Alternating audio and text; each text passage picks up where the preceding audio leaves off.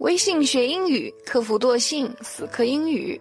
大家好，我是口语精华微课堂的 Rosie 老师。大家如果想体系化学习地道的、实用的口语表达，可以点击下方的阅读原文，加入我们的学习哦。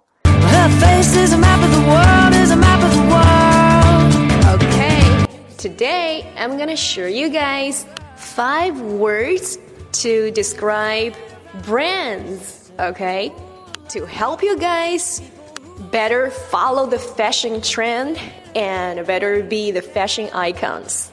So, are you ready? Let's go. Okay, the first one, the first word comes to brand. Okay, just a brand. This word usually describes a category of products that are all made by a particular company and all have a particular name. For example, what brand are those jeans you're wearing? Okay. The, sh- the store sells a variety of shoe brands.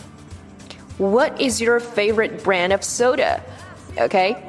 Accordingly, there is a word called name brand. Okay, name brand, which means uh, a product that is made by a well known company. It is famous. Okay. Um, if it is used as an adjective, don't forget the hyphen between the two words name and brand. Okay, there is a hyphen between the two words. For example, clothing stores that sell name brands at low prices. Okay, name brand clothing. Also, in marketing, people are more often use the word brand. For example, on brand manager, brand management, brand management, brand loyalty, and etc. Right. The second word is trademark. Trademark.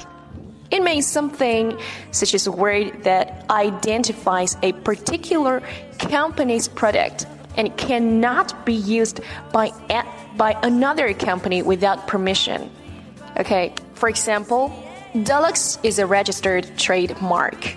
Okay, Deluxe is a registered trademark. Now here, Deluxe has got two pronunciations. You can call it Deluxe or Deluxe. Both are okay. Okay? All right, the next one is a simple word. Right, make. Make. It isn't it is not a verb here. Um, it is a noun. Okay, it is used as noun here. It means it means a group of products that are all made by a particular company and given a particular name. Okay, for example, the store sells computers in many different makes. It equals to brands here, okay, and models. The store sells computers in many different makes and models. Another example, what make of car is that? I think it's a Ford. Okay, you also can say, what brand of car is that? I think it's a Ford. Here, makes equals to brand. Pay attention to it, guys.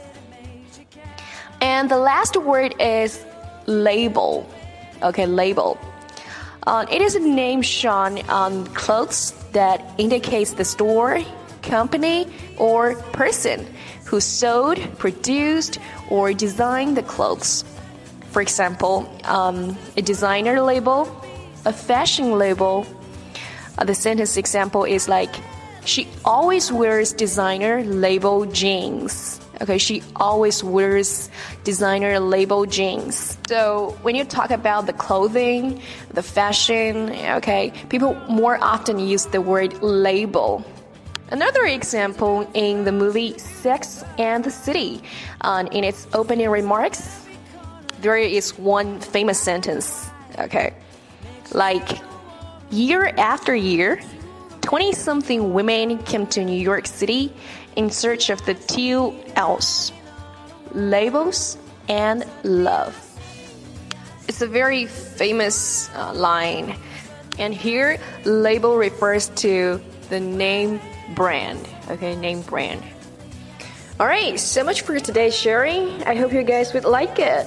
If you guys want to learn more native or English expressions, don't forget to join us. Okay, I'm Rosie. Hope to see you guys next time. Bye.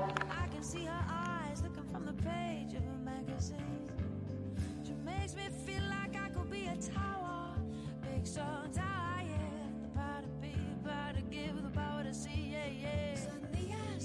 the power to be.